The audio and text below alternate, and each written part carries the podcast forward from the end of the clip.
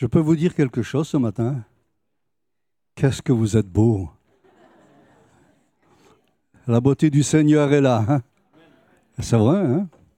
La grâce, la beauté du Seigneur. Alors faites un sourire, pas pour moi, pour celui qui nous aime. Hein?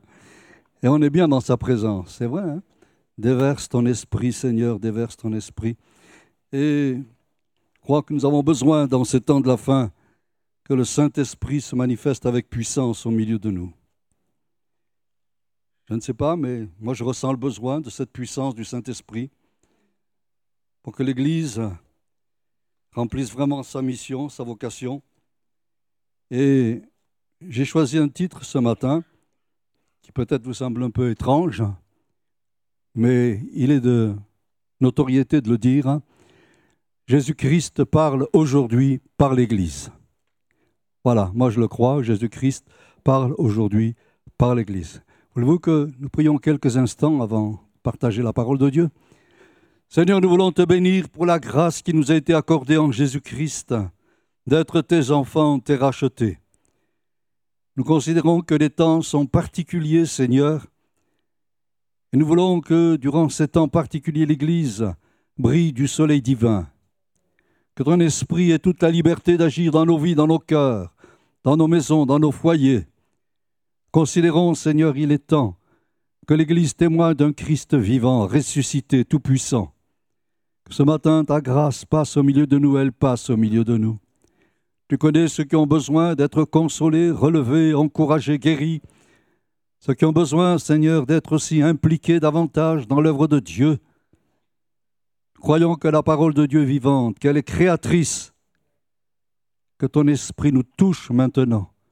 Faisons abstraction de tous les problèmes, de tout ce qui peut traverser notre esprit, pour laisser le Saint-Esprit nous parler. À toi, notre Dieu, toute la gloire, au nom de Jésus. Amen. Amen. Gloire à Dieu. Nous allons commencer par le commencement, en principe. Et pour comprendre ce qui va suivre, bien nous commençons par la lettre aux Hébreux, chapitre 1er, versets 1 à 3. Cela va s'afficher, on va le lire ensemble. Après avoir autrefois, à bien des reprises et de bien des manières parlé au Père par les prophètes, Dieu, dans ces derniers temps, nous parle en ces jours qui sont les derniers, nous par un Fils qu'il a constitué héritier de tout et par qui il a fait les mondes. Et c'est ce Seigneur que nous voulons voir, ce Fils, et le rayonnement de sa gloire et l'expression de sa réalité même, soutient tout par sa parole puissante. Après avoir fait la purification des péchés, il s'est assis à la droite de la majesté dans les lieux célestes ou dans les hauteurs. Voilà donc euh, ce qui va être un petit peu le fil rouge, le fil conducteur de ce partage ce matin. Dès les premiers temps, Dieu avait, en quelque sorte, préparé un dessin éternel qui se compose en trois sections. La première, c'est les sacrificateurs. La deuxième, c'est la royauté. Et troisième, c'est les prophètes ou la prophétie. Dès les temps anciens, quand vous parcourez l'Ancien Testament, eh bien vous apercevez que ces trois thèmes, ces trois sections reviennent. Les sacrificateurs, le sacerdoce ou la prêtrise, comme vous voulez, la royauté et également ensuite les prophètes et les prophéties. Mais dans ce temps particulier de l'Ancienne Alliance, on s'aperçoit que ces trois services, on les appelait comme cela, ces trois services, étaient temporaires à cause de la faiblesse des hommes, et il fallait chaque fois que Dieu en appelle d'autres ou en choisit d'autres pour continuer ce dessein, pour qu'il aboutisse, jusqu'à ce qu'arrive celui qui est la perfection et en qui ces trois services allaient s'accomplir, Jésus. C'est en lui pleinement que ces trois services voulus par Dieu, le sacerdoce, la royauté et la prophétie, vont trouver leur accomplissement. Pour l'ancienne alliance, ces hommes, qu'ils soient prophètes, sacrificateurs ou rois, avaient besoin chaque fois d'une onction, déverser une corne d'huile sur leur tête, et ils avaient là l'onction, et cette onction était une huile faite de main d'homme. Mais quand Jésus vient, eh bien aussi il va avoir l'onction. Mais cette onction, loin d'être faite de main d'homme, eh bien vous avez tous lu Luc 4, 18, L'Esprit du Seigneur est sur moi parce qu'il m'a oint. Son onction vient directement du Père, vient directement du Dieu. C'est pour cela qu'elle est irremplaçable, interchangeable, et c'est pour cela, n'est-ce pas, qu'elle va accomplir en Jésus-Christ la volonté divine, le dessein prioritaire de Dieu, le sacerdoce, la royauté et la prophétie. En Jésus, les trois domaines vont se réaliser. Sacrificateur par excellence, et bien plus, sacrificateur qui offre le sacrifice, qui s'offre lui-même afin que la justice de Dieu soit accomplie une fois pour toutes. La royauté, eh bien Jésus va en parler. Vous devant Pilate, Jésus dit Je suis roi, je suis roi. Et en ce qui concerne la prophétie, eh bien, s'il fallait résumer simplement, je vous invite à lire Matthieu 24, où toutes les prophéties de notre temps sont en train de s'accomplir, de se réaliser. Il y a quelque temps de cela, pour ceux qui s'en rappellent, Dieu avait mis une vision, une parole de connaissance sur mon cœur. C'était, je sais pas, un mardi soir, un dimanche, concernant la fin de 2022. Peut-être certains s'en rappellent. Et Seigneur avait placé sur mon cœur cette vision, cette pensée que la fin de 2022 serait particulièrement difficile, compliquée, voire pratiquement ingérable. Et dans ces temps, en fait, de troubles, l'Église, l'Église, ce devait être, être comme un phare, hein, comme un poteau indicateur, indiquant la marche à suivre au milieu du tumulte, au milieu des turbulences, au milieu de tous les problèmes, qu'ils soient sociaux, qu'ils soient économiques, qu'ils soient climatiques. Il y avait encore cette tornade qui s'est abattue sur l'Allemagne. Jamais on pensait que ça puisse se passer. Faites pas de soucis, un jour ça arrivera en France. Nous arrivons dans ces temps particuliers, mais dans ces temps difficiles, dans ces temps de troubles, eh bien, l'Église se doit d'être en quelque sorte le témoignage de la suprématie de Jésus-Christ et de la place centrale qui est la sienne dans tous les temps, dans tous les âges. Alors, pour comprendre la dimension de l'Église, il faut bien comprendre ces deux aspects de la vie et du ministère permanent de Jésus. On ne peut pas regarder autre part que vers Jésus. On ne peut pas espérer à quelqu'un d'autre si ce n'est qu'à Jésus. Je le répète, en lui se trouve la suprématie et la place centrale dans toutes choses, dans tous les événements, quels qu'ils soient. Désormais, Dieu va concentrer sur le Fils et agir par, le Fils. Il va employer les choses qu'il a créées et les choses qu'il a déjà lui-même utilisées dans la vie, le ministère et le développement en fait du projet de Christ.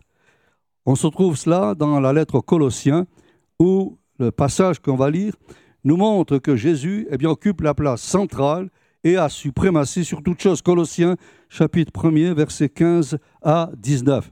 Il est l'image du Dieu invisible, le premier-né de toute la création.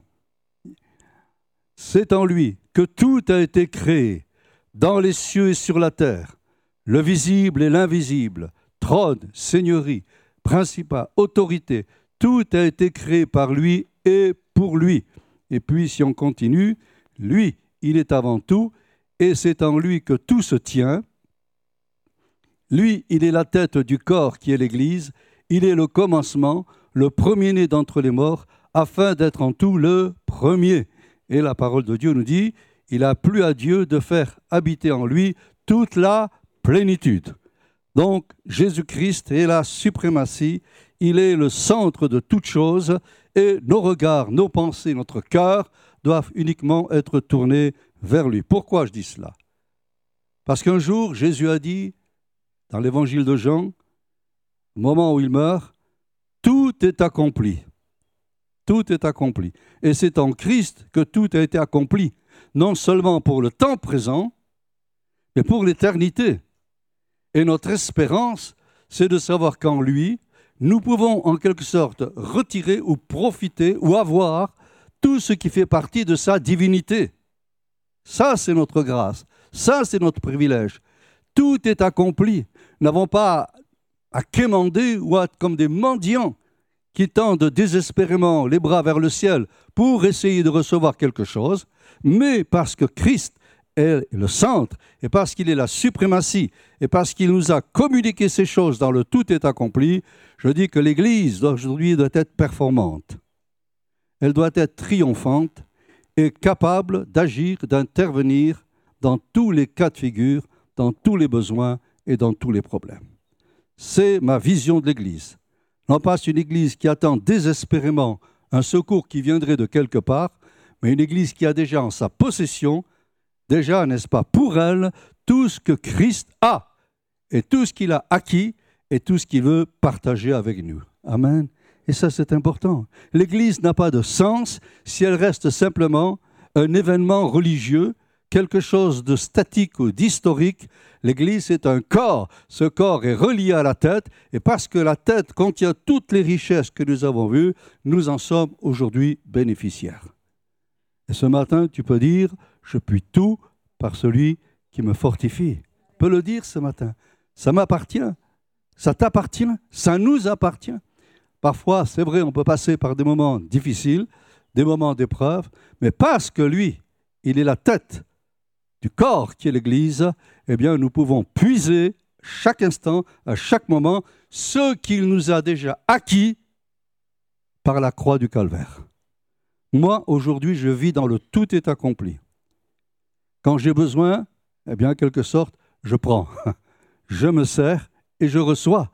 C'est ce que demande le Seigneur. Parfois, notre attitude, nos prières même, sommes comme des cris désespérés qui montent vers Dieu en disant S'il te plaît, si tu peux faire quelque chose pour moi. Et la réponse que Dieu me donne Tout est accompli. Tout est accompli. C'est pour toi. C'est à ta disposition. Alors, l'Église maintenant va agir d'une manière efficace, d'une manière visible, reflétant ce qui existait déjà dans l'invisible. Parce que l'Église, peut-être c'est une surprise pour vous ce matin, elle existait déjà dans l'invisible. Si vous lisez Éphésiens, chapitre 1er, versets 4 à 6, vous allez voir que l'Église était déjà présente dans l'éternité, dans les lieux célestes, dans l'invisible. En lui, il nous a choisis avant la fondation du monde pour que nous soyons saints et sans défaut devant lui dans son amour. Et puis on continue, il nous a destinés d'avance par Jésus-Christ à l'adoption filiale pour lui selon sa volonté bienveillante. Cela veut dire quoi? Cela veut dire quand Jésus dit je bâtirai mon église, il ne parle pas de quelque chose qu'il va construire parce que ça n'existait pas. Il va parler de sa vocation et de sa mission. Voilà, l'Église, elle existait déjà dans les cieux, dans l'invisible. Et quand Jésus vient, eh bien, cette Église va passer de l'invisible au visible pour accomplir les desseins et la volonté de Dieu. Et ça, c'est extraordinaire. Vous savez, quand les choses se passent et arrivent, eh bien, ce n'est jamais quelque chose qui se passe au hasard. Dieu n'est jamais pris de court. En fait, il y a un dessein de Dieu pour les lieux célestes, pour l'humanité, prévu avant la fondation du monde. Dieu n'est jamais pris de court. Il n'est jamais pris par surprise. Et quand Jésus vient, il ne va pas se dire, ah tiens, si je faisais quelque chose. Non, il va concrétiser ce qui est déjà préparé dans la gloire et dans le ciel. Et c'est comme cela que Dieu agit. La volonté de Dieu, c'est que tout ce qui est dans le plan éternel, dans l'invisible, peu à peu devient dans le visible et se concrétise afin que nous en devenions participants les uns les autres. Ça, c'est la grâce de Dieu. Dites-vous bien ce matin, et ça c'est important, c'est une base, que Dieu n'est jamais pris au dépourvu et qu'il ne crée jamais quelque chose parce qu'une circonstance le réclame. Tout est prévu dans le dessein éternel de Dieu et nous ne faisons qu'accomplir les projets la volonté et les desseins de Dieu. Je dis que c'est quelque chose de formidable parce qu'en fait, l'Église n'est pas livrée à elle-même. Débrouille-toi, fais ce que tu peux. Mais en fait, la suprématie de Christ et le bienveillant dessein de Dieu nous accompagnent tous les jours pour que ce projet divin, et on, verra tout à l'heure la finalité, puisse aboutir, puisse se réaliser. Alors, à partir de ce moment-là, eh bien, le corps de Christ, qui prend forme, qui se réalise va accomplir les trois services voulu par Dieu de tout temps et de toute éternité. Vous rappelez, tout à l'heure, on a parlé du premier service, le sacerdoce ou la prêtrise. Eh bien, ça s'est réalisé en Jésus-Christ pour nous. Et nous en sommes aujourd'hui encore, en quelque sorte, les exécutants. Sacrificateurs, sacerdoce, oui. Ah, Apocalypse 1.5. Ça vous dit rien cela? Il a fait de nous un royaume, des sacrificateurs ou des prêtres pour Dieu son Père. Et ce matin, eh bien, nous sommes tous des prêtres. Voilà. Vous direz, mais je ne suis pas habillé pour. Hein. Peu importe. Peu importe. Ce qui compte, c'est que spirituellement, nous soyons prêts pour le service. Nous sommes en fait des prêtres, des sacrificateurs, des hommes et des femmes engagés pour cette mission incroyable que Dieu a préparée dans tous les temps, dans tous les âges. Alors, si je consulte la parole de Dieu pour savoir ce que doit faire un sacrificateur, eh bien, la première des choses, on a chanté ce merveilleux chant que j'aime beaucoup tout à l'heure, c'est l'adoration. L'adoration. Et quand je regarde la parole de Dieu, eh bien, je m'aperçois que l'adoration, ce n'est pas quelque chose de facultatif. C'est un désir souverain. Dans l'évangile de Jean, rappelez-vous ce que Jésus dit, ce que le Père demande, ce sont des adorateurs en esprit et en vérité. OK? C'est pas facultatif. Ce n'est pas j'adore de temps en temps quand je pense, quand je peux, quand je suis libre mais c'est un service que Dieu attend de l'Église, du peuple de Dieu. L'adoration. Pourquoi l'adoration? Parce qu'elle sublime la personne divine. L'adoration confirme la souveraineté indiscutable de Dieu. Quand j'adore, je proclame que Dieu est au-dessus de tout, avant tout, qu'il a tout pouvoir, toute puissance. Voilà. C'est pour cela. Tu adoreras d'abord le Seigneur, ton Dieu. L'adorateur, c'est quelqu'un qui en fait a compris la position royale de celui qui le sert. Nous sommes et nous devons être des adorateurs. L'adorateur confirme que Dieu a toute puissance en sa faveur. Et quand j'adore, le ciel s'ouvre et la bénédiction de l'Éternel qui enrichit et n'est suivie d'aucun chagrin arrive jusqu'à moi. Comprenez l'importance de l'adoration Bien souvent, on oublie cela et on pense que c'est quelque chose de facultatif. Non, l'adoration, c'est quelque chose de profond. Dieu attend, Jésus l'a dit, il attend des adorateurs, il demande des adorateurs. C'était le premier travail du sacrificateur, d'adorer. Et dans cette adoration, il y a en fait la grâce de Dieu, la puissance de Dieu qui arrive jusqu'à moi et qui me donne la victoire. L'adoration, est-ce que nous sommes des adorateurs? Combien de temps nous passons chaque jour dans l'adoration? C'est une réflexion quand même intéressante, ça. Combien de temps je consacre à Dieu dans le domaine de l'adoration Est-ce que j'arrive encore à adorer le Seigneur, adorer son nom puissant? Il y a un psaume qui m'a toujours interpellé, tout du moins le premier verset, c'est le psaume 34 et le verset 2.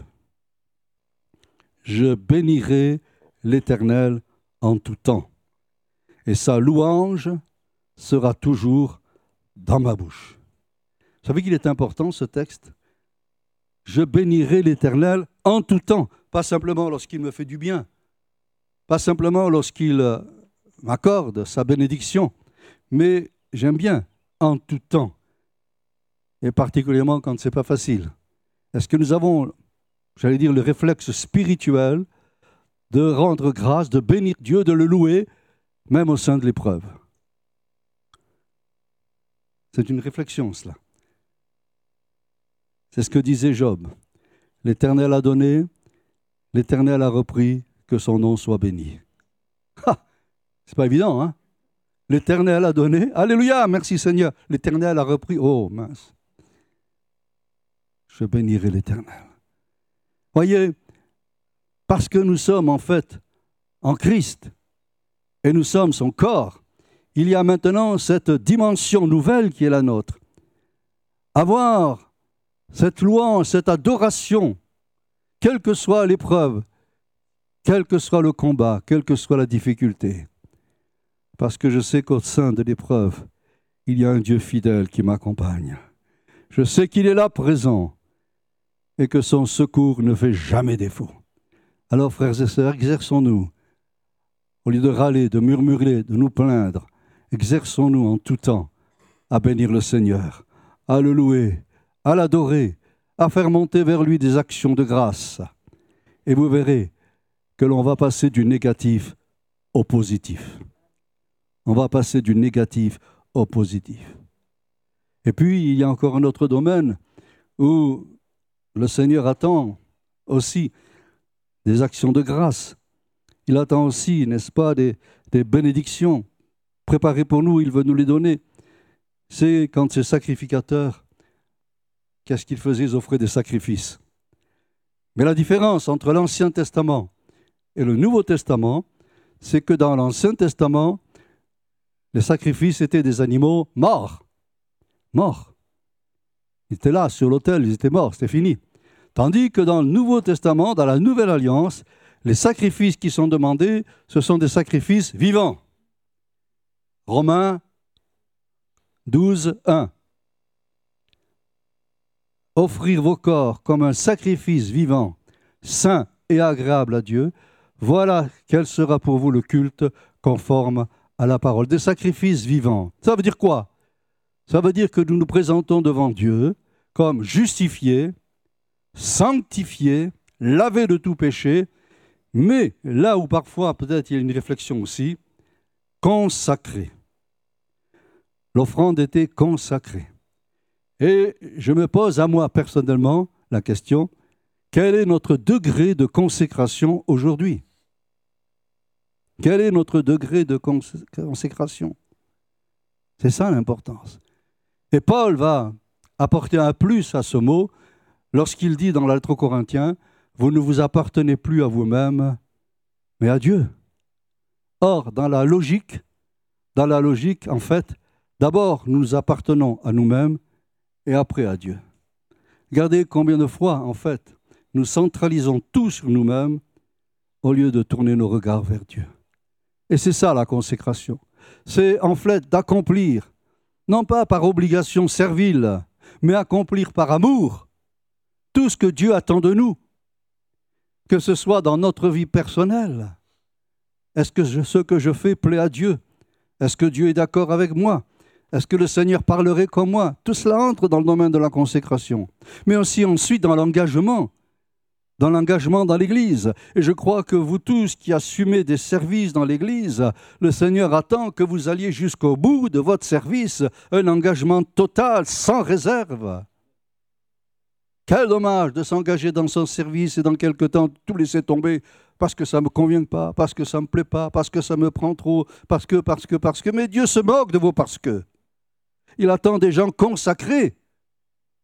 La consécration va jusqu'au bout, mes amis. Quand on consacrait quelque chose sur l'autel, eh bien ce quelque chose servait jusqu'au bout. Dieu cherche des hommes et des femmes qui sont consacrés, qui font passer les priorités de Dieu avant les, les leurs. Et ça, c'est un engagement important.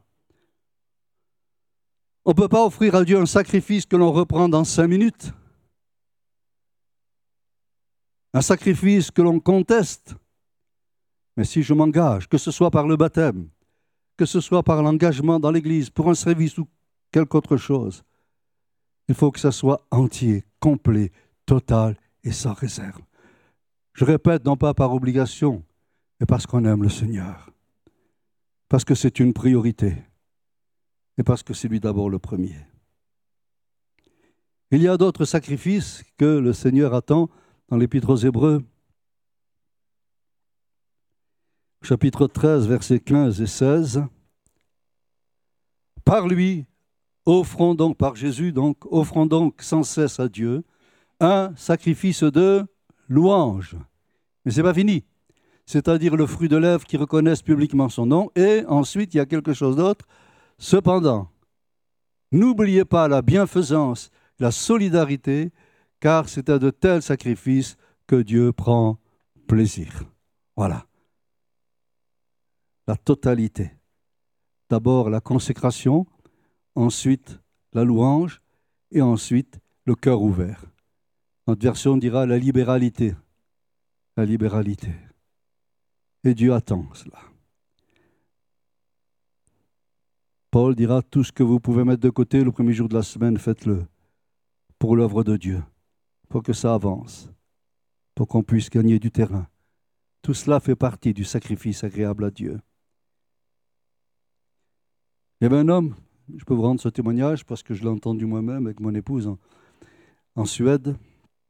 Il y avait un homme qui, dans les premiers temps de sa vie, de sa vie avait un garage, il travaillait bien, il était content, il était heureux. Et puis un jour, il a entendu la parole de Dieu, il s'est converti. Il a donné sa vie au Seigneur. Ça marchait bien pendant quelques temps, mais au bout de quelques temps, il a été piégé. Il s'est laissé prendre par l'alcool.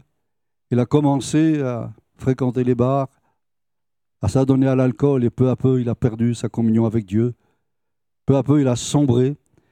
Il a tout perdu, son magasin, son garage, il a tout perdu. Et il s'est retrouvé dans le ruisseau. Et un jour, un chrétien est passé, il l'a vu. Il dit, mais qu'est-ce que tu fais là? Il dit, me parle pas, me parle plus de rien du tout. Ça y est, regarde dans quel état je suis. Et cet homme, cet enfant de Dieu, lui a dit, mais viens, allez, viens avec moi, tu vas retourner à l'assemblée. Non, non, je veux rien savoir, moi, c'est suis d'écouter, etc., etc. Et puis, à force d'insister, comme quoi parfois c'est bon d'insister, cet homme est revenu à l'église. Et Dieu lui a fait grâce. Dieu lui a fait grâce parce que son cœur a été touché à nouveau. Et il a demandé pardon, c'est vrai, il est passé par la repentance. Il a demandé pardon au Seigneur et il a commencé à retrouver un petit boulot dans un garage. Et puis d'un petit boulot, il est passé à quelque chose de plus grand.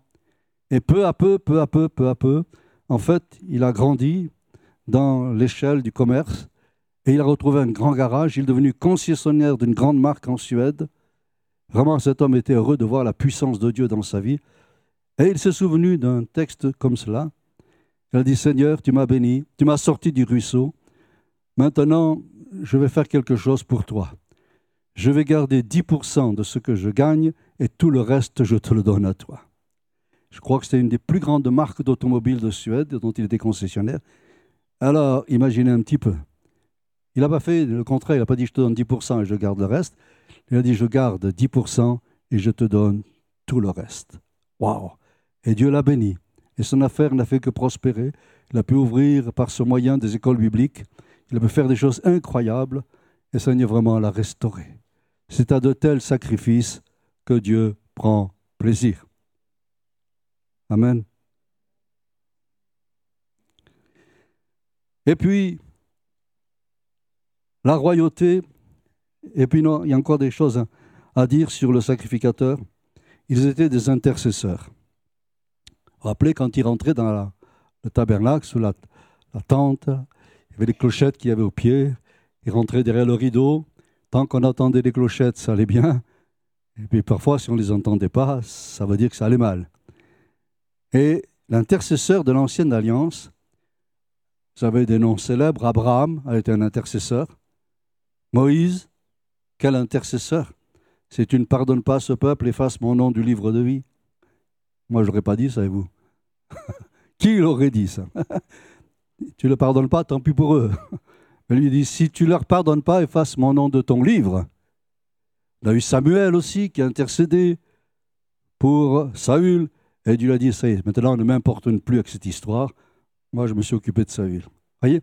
Alors, tous ces intercesseurs de l'ancienne alliance intercédaient pour que la colère de Dieu ne s'abatte pas sur le coupable sur le peuple, sur la nation. Mais quand nous passons dans, la nouvelle alliance, puisque Christ a tout accompli à la croix, ce n'est plus une intercession pour dire Dieu ne frappe pas, ne punit pas, ne châtie pas, mais c'est une intercession de grâce. C'est là la différence. Et c'est dans ce sens que nous avons deux intercesseurs incroyables pour nous, le Saint-Esprit et Jésus.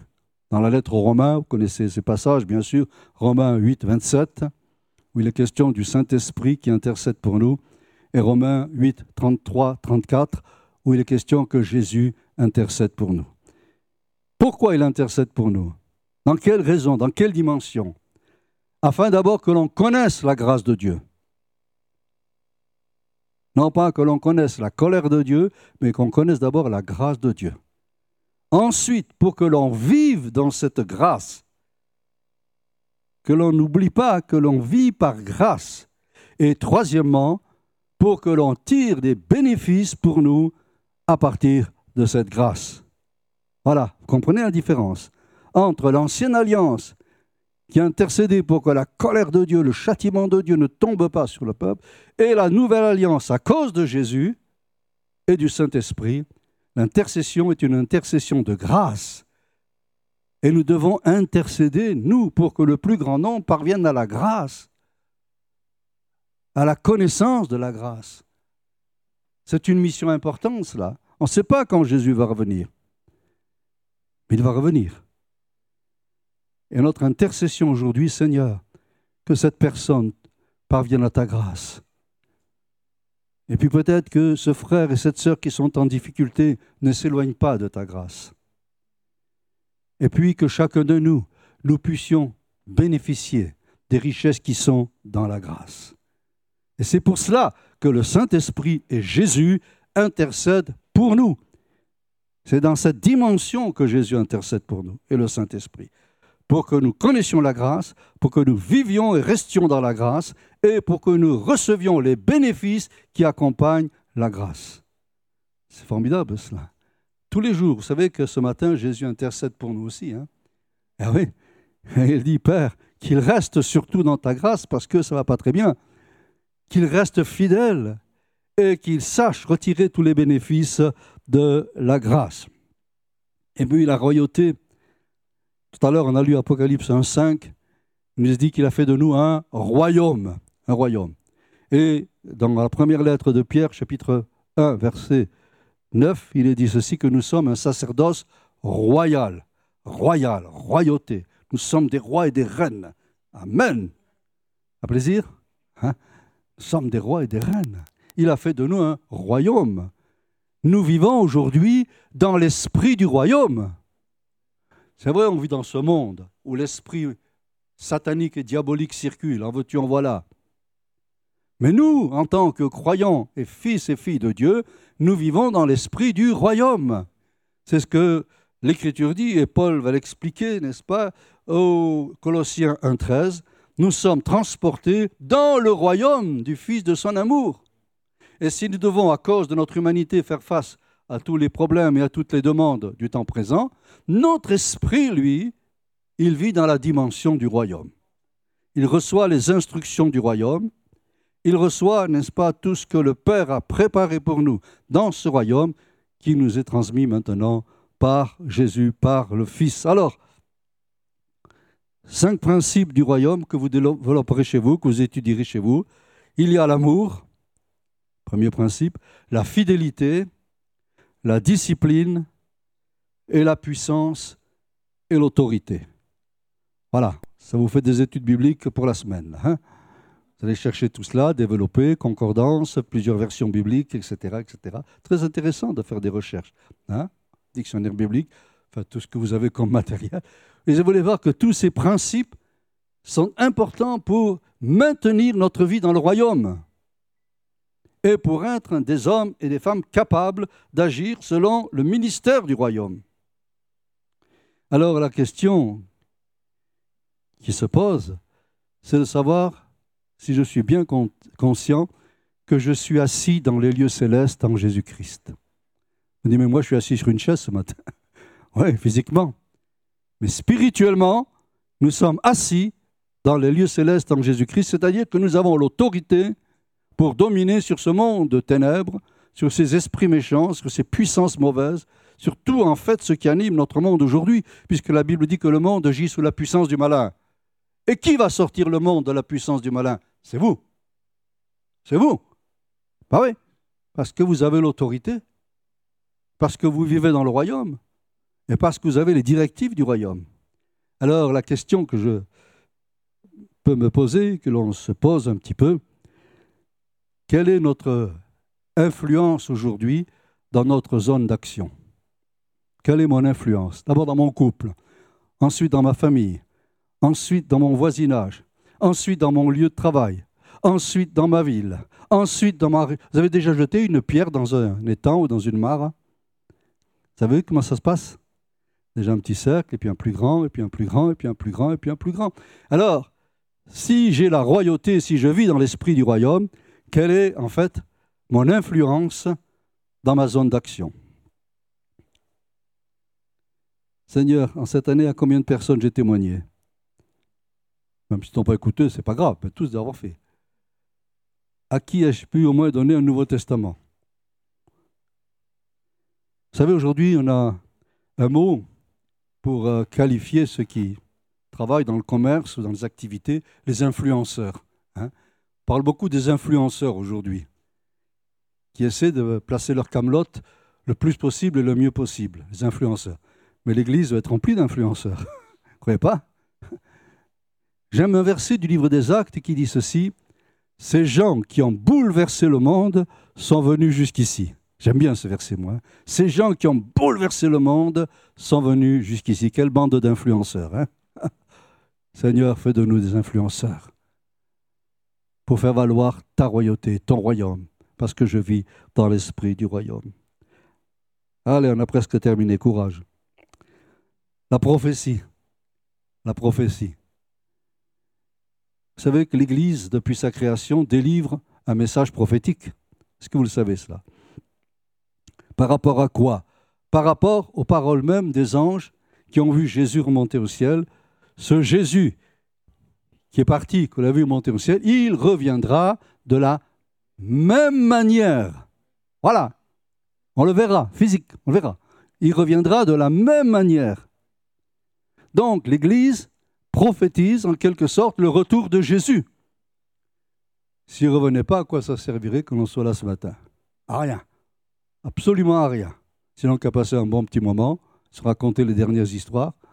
Mais parce que nous sommes convaincus, nous prophétisons par notre présence, par notre action, par notre service, le retour de Jésus-Christ. Bien plus, quand Pierre tout à l'heure a parlé de la Sainte Seine, il y a quelque chose d'important hein, dans cette scène. Vous annoncez la mort du Seigneur jusqu'à ce qu'il vienne. Et chaque fois que nous prenons la Sainte Seine, nous proclamons que Jésus revient. Alléluia. Et ça, c'est merveilleux, bien sûr. Nous proclamons sa mort et sa victoire à la croix. Mais nous proclamons jusqu'à ce qu'il vienne. Et quand je prends la Sainte Seine, j'ai dit, Seigneur, est-ce que c'est tout à l'heure à la fin du culte que tu reviens? Alors, on ne sait pas. Hein jusqu'à ce qu'ils viennent, eh bien, la Sainte Seine reste quelque chose d'incontournable aussi. Vous savez que dans le domaine prophétique, il y a deux formes. La première, c'est celle que l'on trouve dans 1 Corinthiens 14, 1. Celui qui prophétise, qu'est-ce qu'il fait? Il exhorte, il console, il édifie. Et ce qu'il y a de, bon dans cette histoire, c'est que Paul dit ceci, vous pouvez tous prophétiser. Vous pouvez tous prophétiser. C'est-à-dire, vous pouvez tous être capables d'exhorter, de consoler, d'édifier.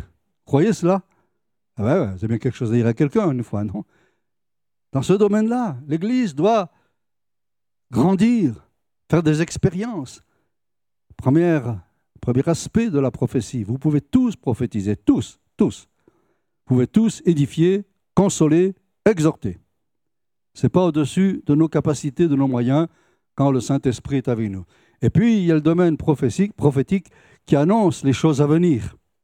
J'ai parlé tout à l'heure du retour de Jésus, mais qui annonce aussi notre nouvelle condition de vie. On retrouve deux textes dans la parole de Dieu, dans Hébreu 13, 14. J'aime bien ce texte qui parle un petit peu de l'avenir, surtout quand on prend de l'âge, voyez. Quand on commence à prendre de l'âge, avoir quelques douleurs qui arrivent, on n'est pas toujours en forme. Nous n'avons pas ici de cité qui demeure, mais nous cherchons celle qui est à venir. Et le texte continue, il va beaucoup plus loin. Il parle en fait de ce miracle qui va s'accomplir dans chacune de nos vies.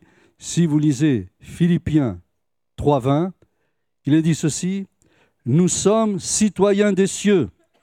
Voilà, tant pis pour nos maisons, on va les laisser avant que la tornade les détruise dont nous attendons aussi comme sauveur le Seigneur Jésus. Écoutez bien, et là vous allez dire Alléluia, qui transformera le corps de notre humiliation. Quand je me regarde dans la glace, j'ai dit courage, encore un peu de temps, puis ça va changer. Hein. qui transformera le corps de notre humiliation en le rendant semblable au corps de sa gloire. Est-ce que vous avez déjà essayé, ça m'arrive des fois, d'imaginer Jésus après sa résurrection, avec le corps glorieux qui était le sien? Un jour, quelqu'un m'a dit, mais quel âge on aura quand on sera dans le ciel?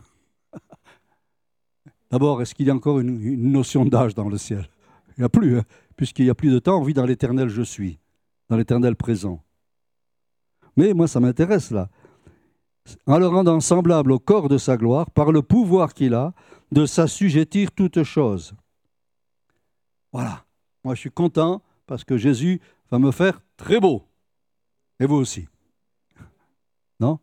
Ouais. Hein Alors, patience, supportez encore quelques douleurs, quelques rhumatismes, quelques petites souffrances, quelques pertes de cheveux.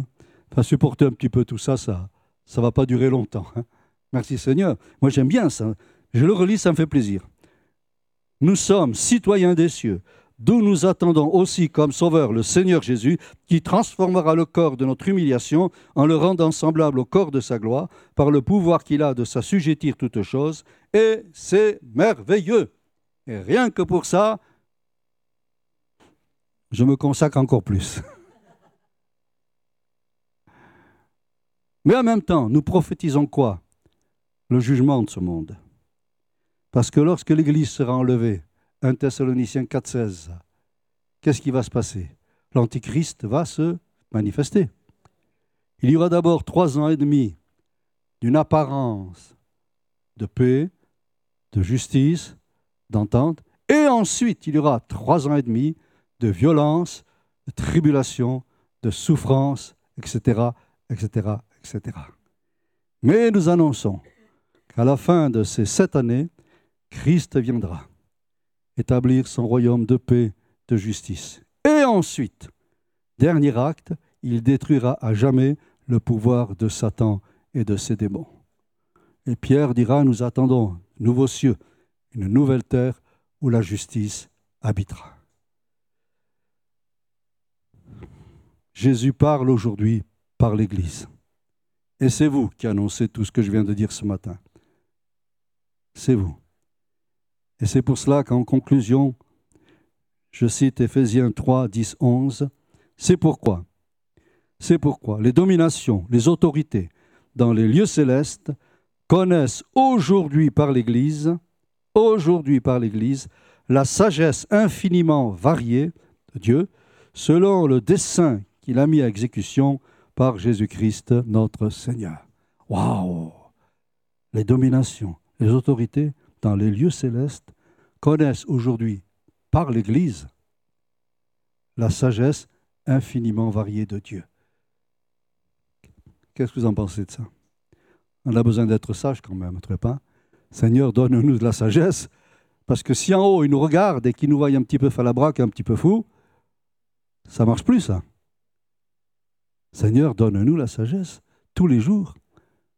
Avec la sagesse, tu ajoutes la maîtrise de soi et tu ajoutes la totalité du fruit d'esprit, et comme ça on sera d'attaque jusqu'à ton saint retour. Amen. Voilà, vous en savez assez pour ce matin.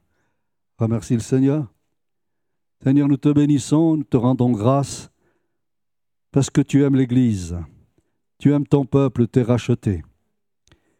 Et tu veux nous faire avancer encore plus dans l'esprit du royaume, dans la connaissance de la volonté divine. Pardon pour nos faiblesses, nos manquements, mais nous avons un merveilleux intercesseur auprès du Père Jésus. Que nous restions fidèles dans la grâce, que nous restions fidèles dans nos consécrations, que nous restions fidèles dans tous les services auxquels nous sommes engagés les uns les autres d'une manière ou d'une autre.